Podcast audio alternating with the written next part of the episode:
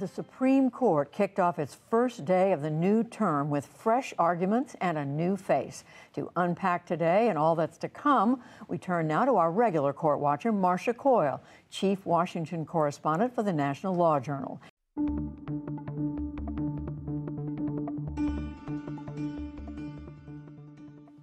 Marcia Coyle es la corresponsal jefe en Washington de The National Law Journal, un semanario que cubre el derecho y litigios en Estados Unidos.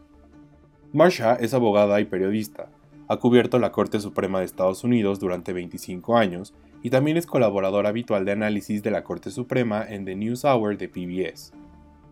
Además de su trabajo para el Law Journal, ha escrito sobre el Tribunal Supremo y otras cuestiones jurídicas para publicaciones como The Vogue y el The New York Times Book Review. Además, es autora colaboradora de un libro sobre el Tribunal Supremo, A Year in the Life of the U.S. Supreme Court, también es autora de The Roberts Court, publicado en la primavera de 2013. En este episodio, Marsha me platica sobre el camino que siguió para convertirse en periodista judicial, así como anécdotas de su experiencia entrevistando a jueces de la Suprema Corte para su libro The Roberts Court. Esta conversación es muy especial para mí por varias razones. En primer lugar, Marsha es una leyenda del periodismo en Estados Unidos y pudimos platicar sobre diferentes momentos históricos que ha cubierto, pero también sobre lo que hay detrás de la cobertura periodística de una institución como la Corte. Por otro lado, en ese momento me parecía muy lejana la idea de entrevistar a jueces o juezas de la Corte Suprema.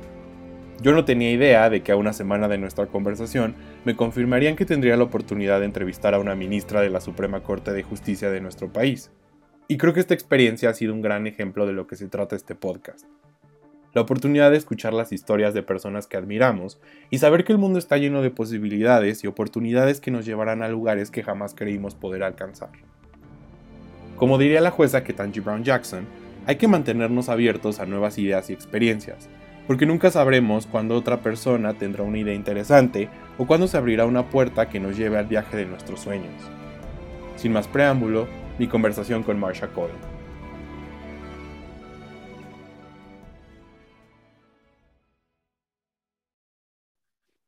So um, first, I would like to to ask you a little bit about your background. Like, uh, how did you decide that you wanted to do law, but also combine it with journalism? Because here in Mexico, at least in law school, they prepare us to become a lawyer, even even if, if it's for the private sector or the public sector, but to be in a firm or in a public institution. How was your journey discovering what you wanted to do?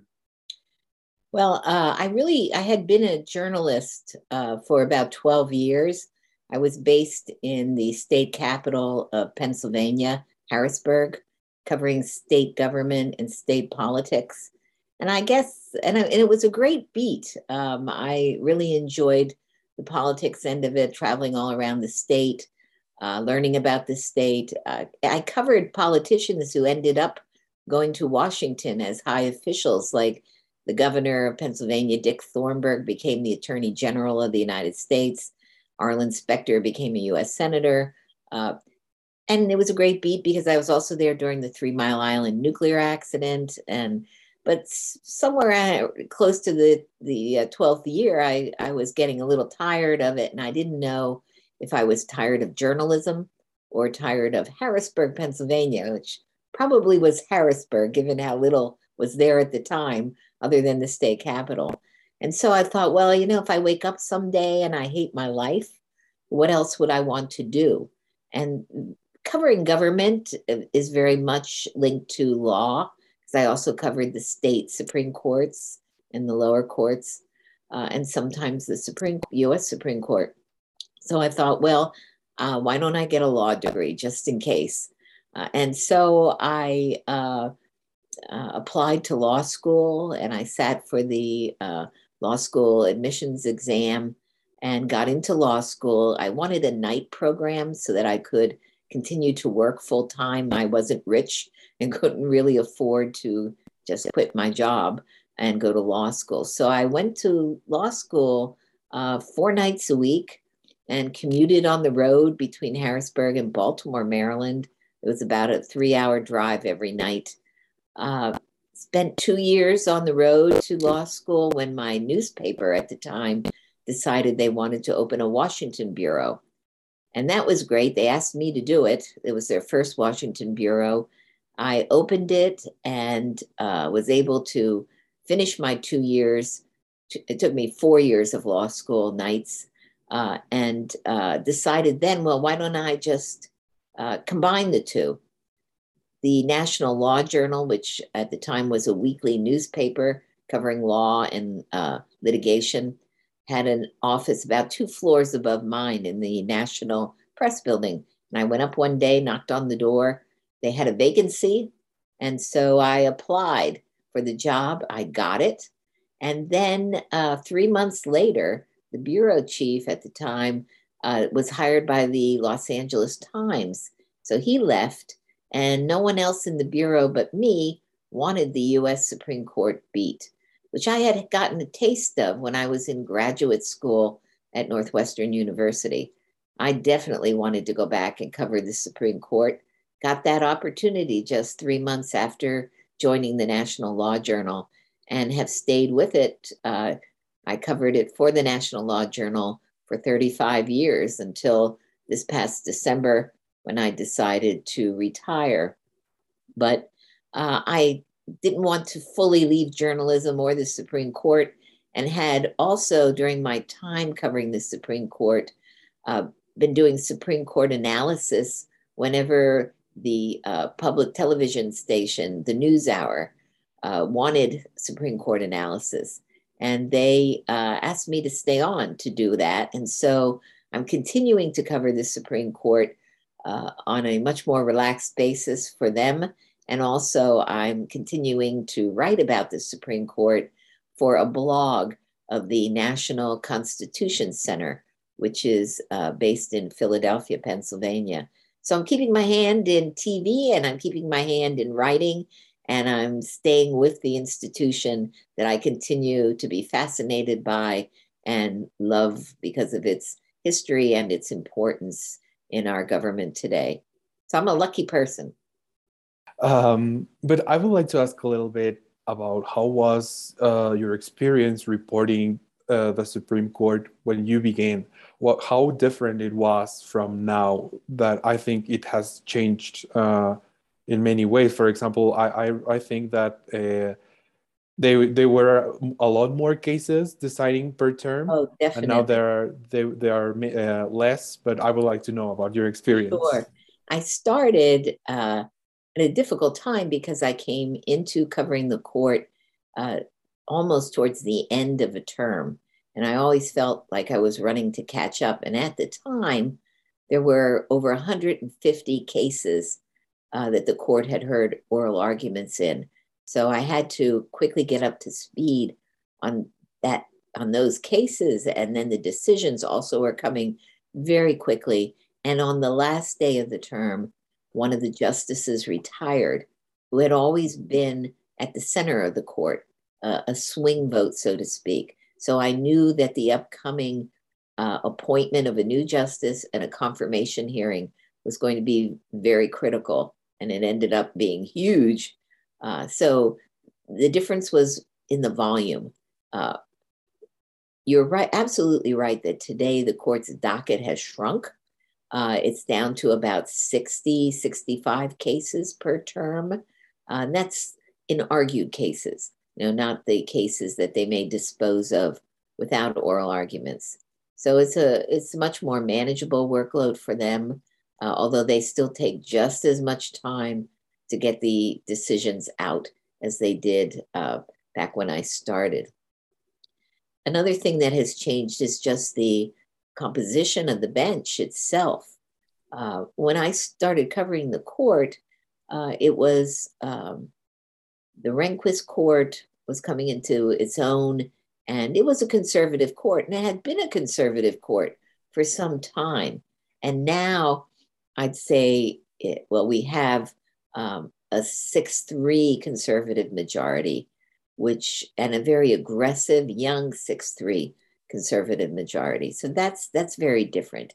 Uh, the Burger Court, and then after it, the Rehnquist Court, while conservative, you know, just had a few areas where they were really making their mark. But this court is uh, seems to be in almost every major social issue that, that is bedeviling the American people today. Uh, and I think, too, the court, in terms of diversity, has changed dramatically. Uh, it was uh, it was amazing to see not one but two female justices when Justice Ruth Bader Ginsburg joined the court, and then uh, when you had uh, Justice Sotomayor and Kagan join the court, and uh, by at that point Justice O'Connor had left, but you still had Justice Ginsburg, so you had three female justices, uh, and and now, uh, unfortunately, uh, even though we still have three female justices, uh, the diversity has has changed somewhat. it's on the left uh, you have um, three females and two of color. You know, Justice Sotomayor is of Hispanic uh, background, and Justice Jackson is our, is the first Black woman to sit on the court. And then on the right, you have the right side of the court, you have Justice Thomas, who is uh, a Black man as well. So it's it has diversified a lot in that respect. Where it's not really diversified is religion. Uh, the Catholic religion predominates. Uh, there's only one Jewish justice, uh, and uh, I think there's only one uh, truly uh, Protestant justice, Justice Jackson. I'm not quite sure what Justice Gorsuch is. He he was raised Catholic, but he now says he attends Episcopalian services. So um, you know, it, it's it's changed in some respects to look more like America looks. Uh, uh, Justice Jackson also is the first former public defender to sit yes. on the court. Uh, you know, for the longest time, the court was dominated by former prosecutors. Uh, so having Justice Jackson's voice there, uh, even though she's in the minority uh, on the left, it's a voice that it's been very clear from the beginning of this term that she's a voice that's going to be at least heard. You know, she has jumped right into the oral arguments. So it's changed that way. I'd say the press corps covering the court has really grown as well and become more specialized. Uh, you, you will see now coming to the court reporters uh, who are working for specialized publications, for example, um, uh, intellectual property reporters, patents, trademarks, um, uh, social media type reporters, uh, we have bloggers now coming to the court for certain cases. Uh, the, the press corps that is uh, considered more of a permanent press corps, um, not because they never have changeover, but the, the publications that are regularly at the court, uh, that's grown somewhat. Some of them have more than one person covering the court, which is all a reflection of how important the court has become uh, in the public's eye in terms of what of it's doing. Um, yeah. It's a, and by the way, it's a great press corps, the regular press corps. It's very collegiate. Um, when I first started, I got help. Nobody hesitated to help me out, even though it's competitive to a certain degree. You know, it's still it's it's a great great group of people. I've been very fortunate. That's great. That's great, and I think it's really important what you're saying, uh, because here at least in Mexico, we don't have uh, like a like a robust uh, press corps of, of the ah. judiciary. Um, and I think that's really important because in the United States, there is a lot of information and a lot of articles and books that talk about the justices and the relationship between the justices, but also about the history of the justices. Who are they? Who, yes. Like that gives you a perspective on how uh, justices vote and why they act the way they act. Um, so, can you talk a little bit about uh, the importance of this and how in your country it is viewed as something important? Uh, because I think here in Mexico, I don't understand why we don't have it. It's it's really amazing. It's I I I I don't know why. It's it's frustrating to see that.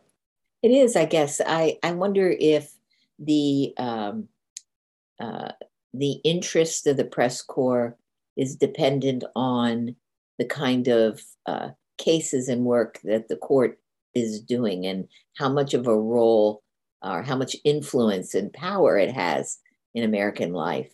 Yeah. And, you know, the Supreme Court was always considered the weakest, and the courts in general, the weakest of the three branches of our government. Uh, but as Congress, for example, the legislative branch has been deadlocked by partisanship, uh, and the executive branch can't get policies through Congress that it may want. Um, organizations get frustrated and they turn to the courts now. And so the courts uh, have really, and the Supreme Court in particular, have really grown in terms of their influence, power, and uh, have captured the attention of the American public when they get involved in social issues for the most part. Uh, the court does much more than those high profile social cases, but those are the cases that the public is going to make its decision about whether it thinks the court is doing what it should be or shouldn't be doing. Uh, and I think because of that, the press coverage, you know, has intensified. And very, very recently now as well, uh, you're finding uh, news organizations having certain reporters devoted to looking at the court, uh, the Supreme Court, and the justices more on the human side of what they do and not the law side. Who are they mixing with? You know, what sort of parties are they going to? What sort of ethical conflicts there might be, uh, not only by a justice, by a justice's spouse. Uh, and they're devoting that time to really digging into who these people are and how they're they're doing their jobs.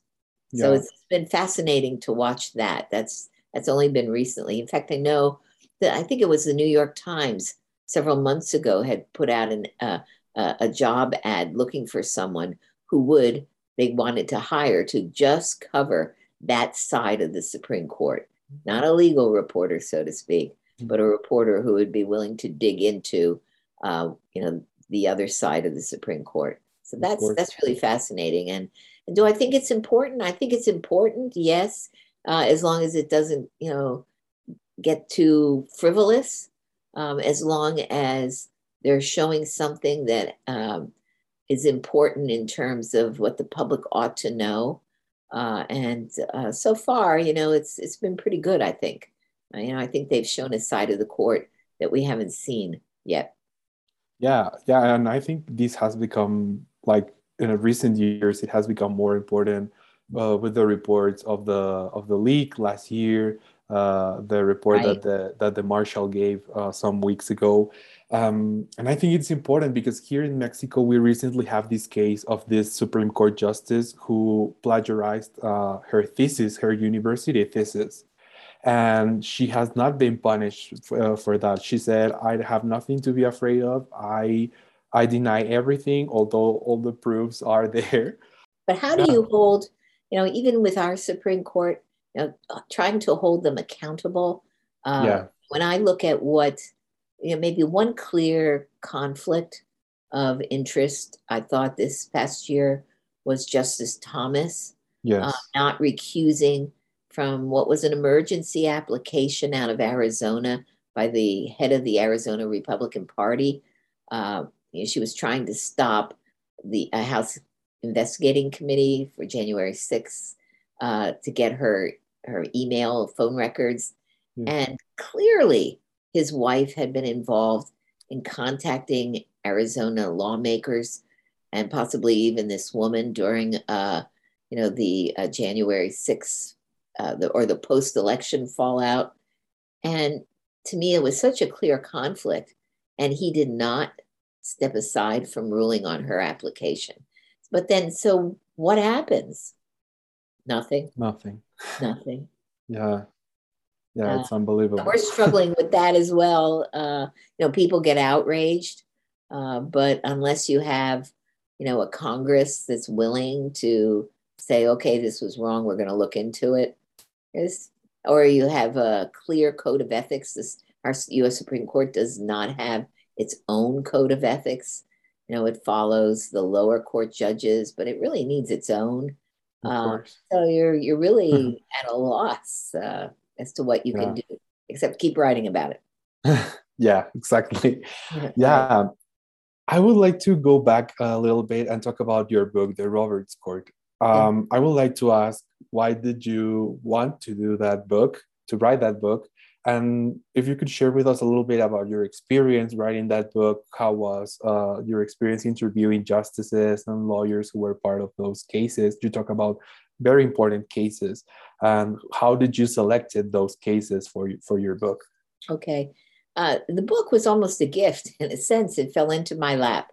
Uh, I wasn't looking to write a book, but I got a phone call one day from a legendary editor at uh, the publishing house Simon and Schuster, and she actually was the editor for Bob Woodward and a number of other journalists.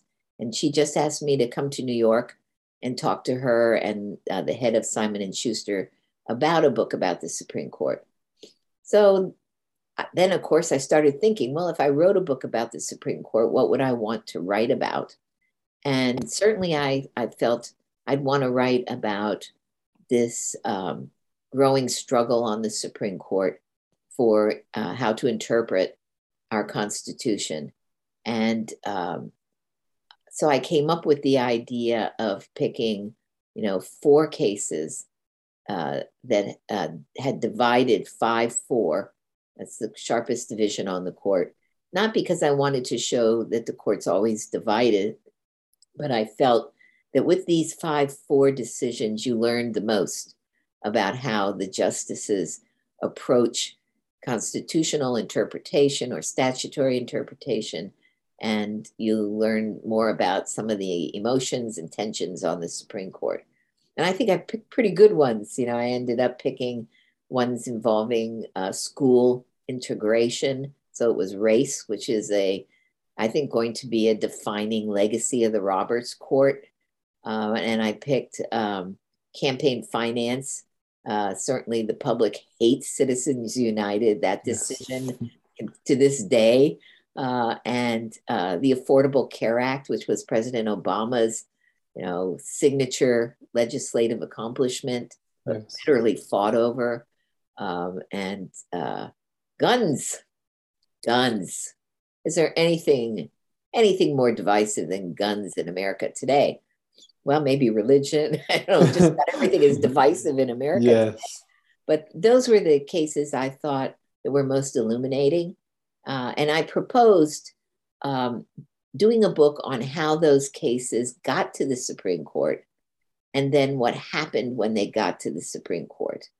Uh, and that was, you know, how they got to the Supreme Court was really the most interesting part because um, they so often were uh, cause cases that uh, organizations and uh, associations who had, you know, a cause wanted what was they felt a growing, sympathetic, conservative court to hear their cases.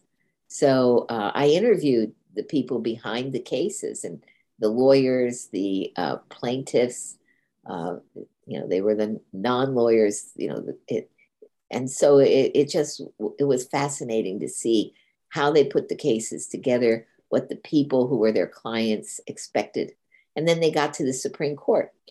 And i also wanted to use those four cases to draw um, the reader through the beginning years of the roberts court from the time roberts sat as chief in 2005 i guess up to when my book was to be published in 2013 so I could use the drama of those four cases in chronological order. Thankfully, they, they did follow chronologically uh, to draw the reader through what other cases were in the background as the justices were dealing with those four cases. It allowed me to talk about, you know, their individual approaches to the Constitution. And then, um, you know, I had luck interviewing some of the justices, but not all of them. I mean, some of them wouldn't talk. Uh, so uh, that's that's a you know that's that's a tricky thing with with with the justices because they're not they do not want to go on the record, mm. uh, and uh, although Justice Scalia went on the record on some things, but only after he spoke off the record, and then I returned and said, well, look. you know, I've transcribed our interview. Only I have transcribed it. It's not being used, you know, by anybody else. And here it is. And I've marked the areas that I would really like to have on the record. And if you would look it over and let me know what you think I can use on the record or on background. And I had to do the same thing with the Chief Justice. Um, and uh, and actually, I had to do the same thing with all of them. Uh, so uh, fortunately, the Chief Justice, Justice Steve, not the Chief Justice, Justice Scalia, Justice Stevens, um, they were willing to state on the record certain things. And then for the others, and for most of the remainder of their interviews, um, they were on background. Uh, it was fascinating that they really didn't, some of them really didn't understand the uh, journalistic lingo. Uh, you know, when I approached them, uh, one of them said to me immediately, Oh, it's got to be off the record, off the record, not on the record. And I said, Well, do you, do you know, do you know what off the record means to me? I'm an old fashioned reporter. It means I can't use anything you say unless I can find some independent party to say the same thing. Uh, but I said, How about going on background where I can use it, but I don't attribute it to you? I just say a justice you know, or someone close to the court. And it's like, oh, that's okay. So they really did. They so that some of them really didn't. And you would think after all these years that that they would know this, but it's a tricky area for a lot of people, even for some lawyers today. So uh, yeah. that was part of it. Uh, and I was, you know, I uh, while I might differ with some of them on, you know, in terms of their ideology, I was very impressed with them uh, about how smart they are, how knowledgeable they are, uh, and uh, their willingness to talk about the court. Uh, Justice Scalia, you know, for all his colorful writing and you know his funny stuff on the bench, you know, he was very somber and you know spoke carefully. And then I learned for I learned the hard way about Justice Ginsburg interviewing her. Uh, I chided my colleagues after my first interview of her that they didn't tip me off, but she was someone who you would ask a question and there'd be silence. And you'd mm-hmm. sit there and there'd be silence and silence. And you were thinking, oh my God, is she ever going to answer it? Or should I ask another question? What should I do? And then she would come out with this perfect, you know, paragraph long response. Uh, so I learned, you know, there are different styles. Of. Uh, and yeah. uh, and you know, the, I learned about their their chambers. Like she she would always work with opera playing in the background, mm-hmm. and uh, Justice Scalia had the head of an enormous elk on his wall, horns and all. he was a hunter. So yeah. um, you know, it, it, was it was it was a great experience for me. Uh, it was scary because I had never written a book and I learned the hard way about sort of the mechanics of it, uh, especially footnotes and how to keep track of when you're going to want footnotes and where to find them. So I would do that differently today, believe me. Uh, and uh, it's also uh, when you get to the writing, it's a very isolating experience. Uh, I was fortunate I had an editor at the National Law Journal who made it possible for me to uh, the summer before the, the book was to go to you know an editor at Simon and Schuster, I could write and um, you know still keep my job and food on the table at home. So uh, eh, I think by and large, you know, I was very pleased with how it turned out, and uh, you know, uh, there aren't many Supreme Court books that become bestsellers unless you're someone like Jeff Toobin, who uh, gets you know certain gossip or behind the scenes stuff. Yeah. And I may have had a few small things, but uh, I think overall uh, they were pleased with it. And right before the pandemic hit, uh, they had asked me to consider doing another one, uh, which uh, I don't know. I have my three year old grandson living with us. He was born, and the thought of trying to do a book with the holy terror in my house uh, gives me pause. Yeah, I can't imagine. yeah, but uh, that was something I wanted to ask you. Like, it's been 10 years since you published it. it would it, wouldn't it be nice to have like an update of everything that has happened i i have uh, read a lot of opinions saying and asking if this is still the the roberts court like uh, many people say that it's uh, he's no longer chief justice is he is he chief justice still um and i think that's really fascinating. How how how do you see the changes that the court has has experienced uh, specifically during the past year since the trump administration uh, the president had the chance to nominate and, and confirm three justices? Um, what what what are your uh, like perspective on on what's happening right now and how it has changed from the moment you publish your book well i think um, at different times, uh, it wasn't always the Roberts Court. There were certain justices who seemed to have really good terms, like John Paul Stevens, who was on the left. You know, he had a really good term. Uh, I think the key thing that happened, Ibrahim, is the retirement of Justice Kennedy. Mm, yeah. You know, Justice Kennedy was the center of the court, and the court's always had a center. Uh, and uh, maybe Kennedy, you know, he was not always predictable. And Justice Kagan spoke about this right after Kennedy retired, where she said, having the center of the court and a justice who was not always predictable whether he was going to go left or right um, made the court appear balanced in the public's eye because you couldn't say that the court you know, was always going to have a conservative outcome or always have a liberal outcome.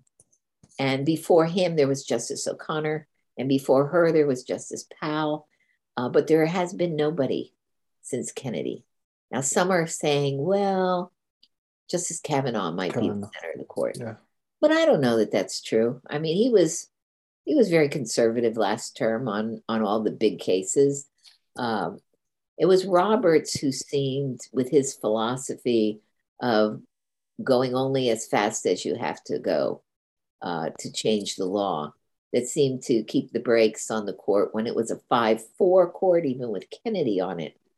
But with six conservative justices, and I do believe Roberts is conservative, I don't believe the conservatives who claim he's liberal because he sometimes, you know, departs from the other five. Um, but with six conservatives, and you only need five to have a majority decision, he doesn't. He's not needed.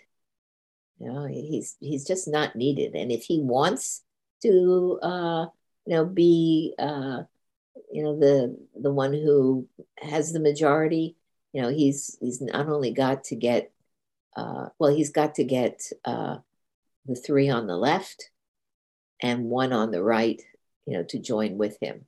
And that's tough sometimes. Uh, a lot of times, it's it's been very tough. Um, his main power is that when he is in the majority, he assigns the opinions, uh, not the dissenting opinions, but the majority opinion. And uh, there he can try to, if he doesn't write it himself, uh, he can try to find a justice on the right who might not be as aggressive in a particular area of the law. But right now, you know, the way I look at the six conservatives, well, really the five and the three Trump appointees, uh, is I think they are very aggressive conservatives. And I think they know exactly what they want to do. I don't think they um, pay as much adherence to stare decisis, standing by older precedents, uh, which the court has always said that, you know, it's not an inexorable command that you have to follow precedent. But for precedents that have been around a long time, you have to have a very substantial reason for abandoning them. And I don't think this court, you know, really follows that much or cares mm-hmm. about it that much. I think they, if they want to do it, overturn it, they're going to overturn it. So, and we saw that with abortion. That had to have been the, the biggest. I mean, and yeah. it was pretty clear when uh, they got uh, this emergency application from Texas, uh, from the uh, abortion rights groups, looking to stay that um, six week law. Uh, clearly, they should have stayed it at that point because clearly it was an unconstitutional law that was going to deprive a significant number of citizens of a constitutional right and create emotional, physical, economic damage. But they didn't stay it. And so you knew at that point they had an agenda. And we did see that agenda play out with the Dobbs decision. And I think that really hurt the court in the eyes of the public. Uh, certainly not in the eyes of anti-abortion groups. You know, this it was you know a lifelong dream, but still, I think you know throwing away precedent precedent like that, and also I think internally, it created a lot of hard feelings. Um, I've noticed, and I don't want to overplay it yet, but I've noticed in some of the oral arguments that there's a harsher tone when the justices on the left and right address each other um, through the lawyers in front of them. And uh, I think, I think it's just, Justice Ginsburg used to say that it was always a good thing that the court had a summer break between terms because, uh, and she said that after the Affordable Care Act battle mm. and how she expected everybody would come back in the fall and do their jobs and things yeah. would be cool. I'm not so sure things are cool yet after Dobbs uh, yeah. and guns uh, and religion. Uh, we may see that again this term uh, with affirmative action, you know, and uh, voting rights and election law and just LGBTQ so. Yeah. I mean, yeah, it just uh, goes on and on. Yes. Yes. Just so they're aggressive, not only in their decision making, but they're also aggressive in choosing their cases. Uh, they do not have to take some of these cases. The usual rule uh, is that there's a, um, uh, a division in the lower courts on a particular legal issue. So the Supreme Court will take it in order to promote uniformity of law throughout the country. But so many of the cases that they have recently taken don't divide the lower courts. Uh, and uh, clearly there are at least four. You only need four votes to take uh, to grant review.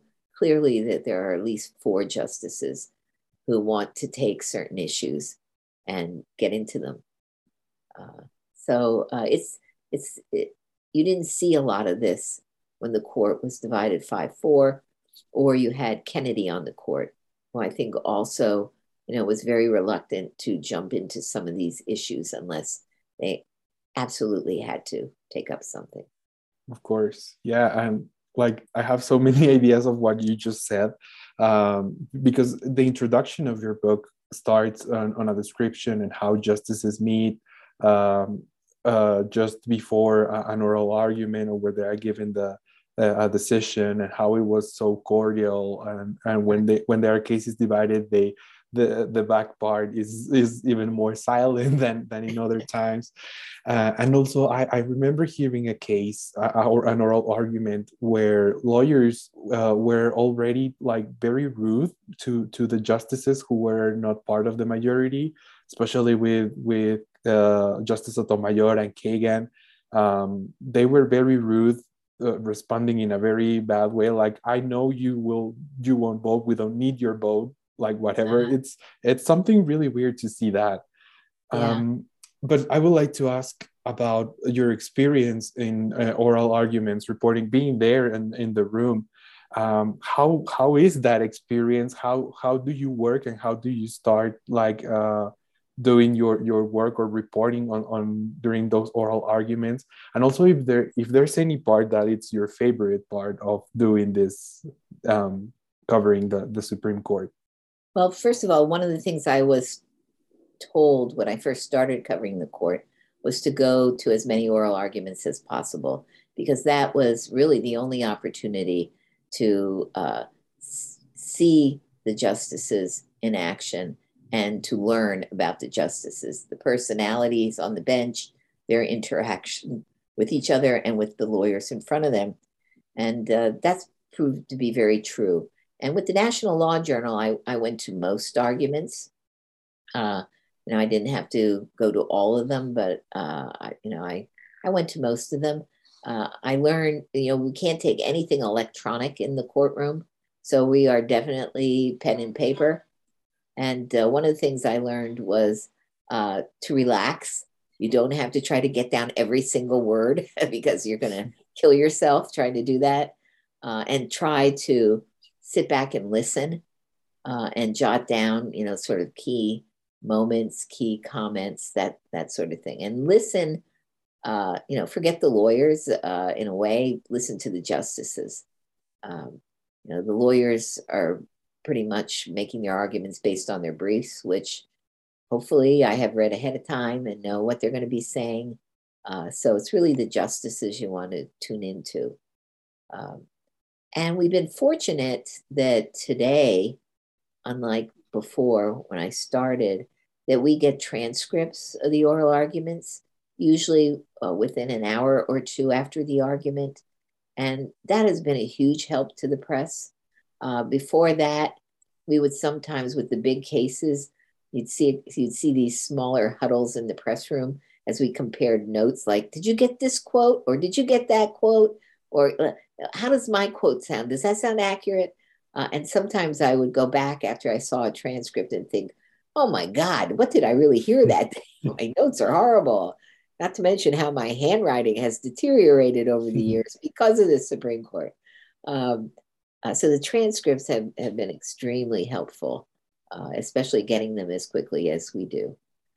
Uh, and um, they they also live stream the arguments now. Um, uh, you know, was which was a pandemic uh, initiative, but they've yes. continued it. Although I don't know, they've they've not said whether it's going to be a permanent feature, which it should be. I mean, it's an incredible public service to be able to hear if you can't see. You probably won't see cameras in the Supreme Court in my lifetime. Um, so, uh, you know, the the oral arguments, you know, for for a reporter are very important. The justices, you know, I, I talked to them about that also when I was doing my book. It, it really varies with them.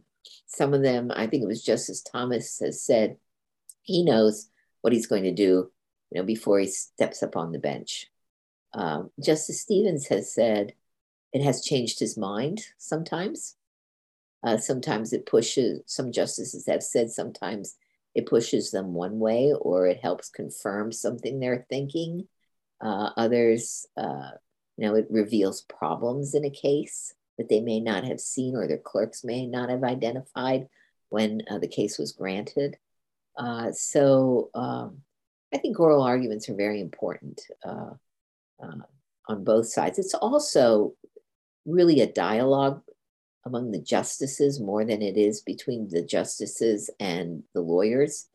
Uh, the justices do not talk about the cases that they're going to hear until they actually are on the bench for that oral argument. That's the first time a justice is going to hear what another justice may be thinking through that justice's questions. And you will often have a justice say something to the effect that, well, as Justice Kagan was saying, um, I'd like to follow up on her question, blah, blah, blah. And she may be sending a message. Uh, Justice Jackson sent a very clear message the first week of the term uh, in uh, the affirmative action case when she talked about originalism. And uh, it was clear her view of originalism was very different from Clarence Thomas's. And uh, I have no doubt that he picked that up uh, and maybe the other originalists on the court as well. So uh, it's really a, a, dialogue for the justices more than anything. Um, and uh, I don't know, is there anything else you asked me about oral arguments? Uh, is there any not, not not only for the the oral arguments, but what's your favorite part of covering the Supreme Court oh, of the process? Yeah. Um, no, there's so many. I mean, everything from walking into the building and knowing its history and knowing yes. its importance in the role of Americans' lives and our government's existence uh, to uh, uh, actually, you know, the challenge of understanding the legal cases, uh, the, the arguments that are being made, and then the story behind those cases. Uh, it's almost always a very human story, uh, even the corporate cases. Uh, although I will admit that tax cases do challenge me in a different way, trying to keep awake during them. Uh, but even some of those have been pretty interesting over the years. Uh, so uh, I think it's the, and then the oral arguments as well, because that's a real drama that's unfolding before your eyes. Uh, yeah. My least favorite are covering Senate confirmation hearings for justices. Mm. I just uh, really hate them. Uh, they're so long, and, and every senator is sort of vying for, you know, his his or her time before the cameras, and uh, there have been so many, you know, suggestions for how to improve it, and it just never seems to get any better. I mean, there are maybe occasionally be some senators who really understand the court and what's and law and will ask good questions, but for the most part, it's just deadly. I feel yeah. sorry for the nominees. Yeah, and it's it's difficult. I, I remember seeing how all this started with Robert Bork. Oh, uh, you too. You remember Bork? That was my first confirmation hearing. Oh, really? Whoa. Oh, yeah, my very first.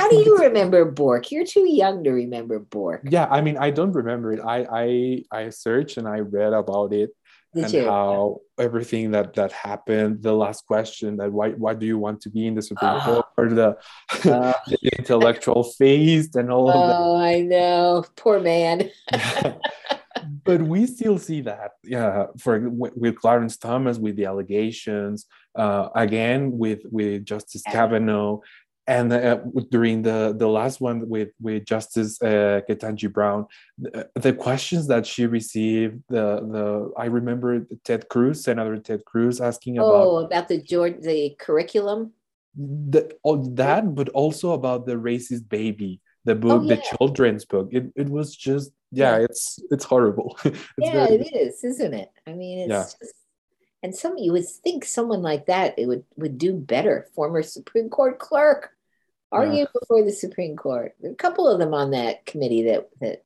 knew better, but uh, yeah, it was horrible. The Bork hearing was the beginning of it all. It really, truly was in so many ways. It was the um, you know the birth of you know intense special interest lobbying. You know, organizations spending money. Um, it was. Uh, it was amazing. And yeah. uh, um, cameras you know coverage of those hearings they made a, a huge difference. Uh, of course they were prior to bork but still uh, that that really came into its own. And bork you know and it was funny because i was i would shuttle between my office and the hearing room during those hearings and i'd be in the cabs the taxis and the drivers all had the hearings on and they all wanted to talk about it. Like, what does he mean there's no right to privacy? things like that, or, or somebody calling in and saying, well, find it in the Constitution. I don't see it in the Constitution. I mean, people really were engaged in, in at least with Bork the law. Um, uh, with uh, Thomas and uh, Kavanaugh, certainly went astray. Yeah. In a different tangent, I guess you would say. Yeah. So, uh, but that is my least favorite part of covering the court. Yeah, I, I understand perfectly that why. Um, I would like to end this conversation asking you, and perhaps it's more like a like a question for like I'm interested in personally because it's something that I would like to do here in my country. Um, what would be your advice for uh, law students or young lawyers who would like to be more involved in in covering these these topics these issues the judiciary but also the issues that are happening in in the country. Um, here in mexico we also have a very divisive uh, society right now with our government.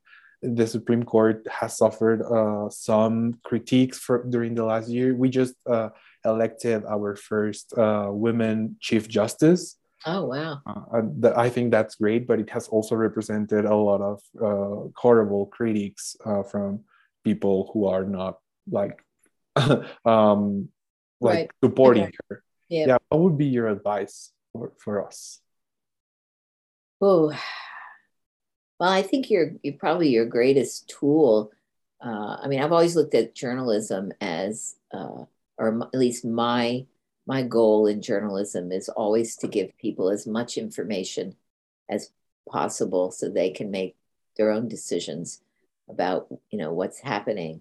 And i think um, the more uh, platforms you can use to write and talk about the issues that are confronting the court even if it's in a non-ideological way you know just laying out you know the facts of say a case that you know is going to be very important and finding as many places as you can you know to get that out to the public.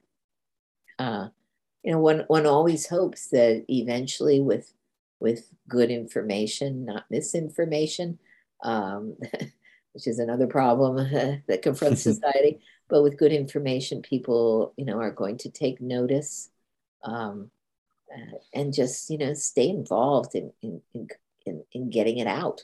You know get that information out as, as best you can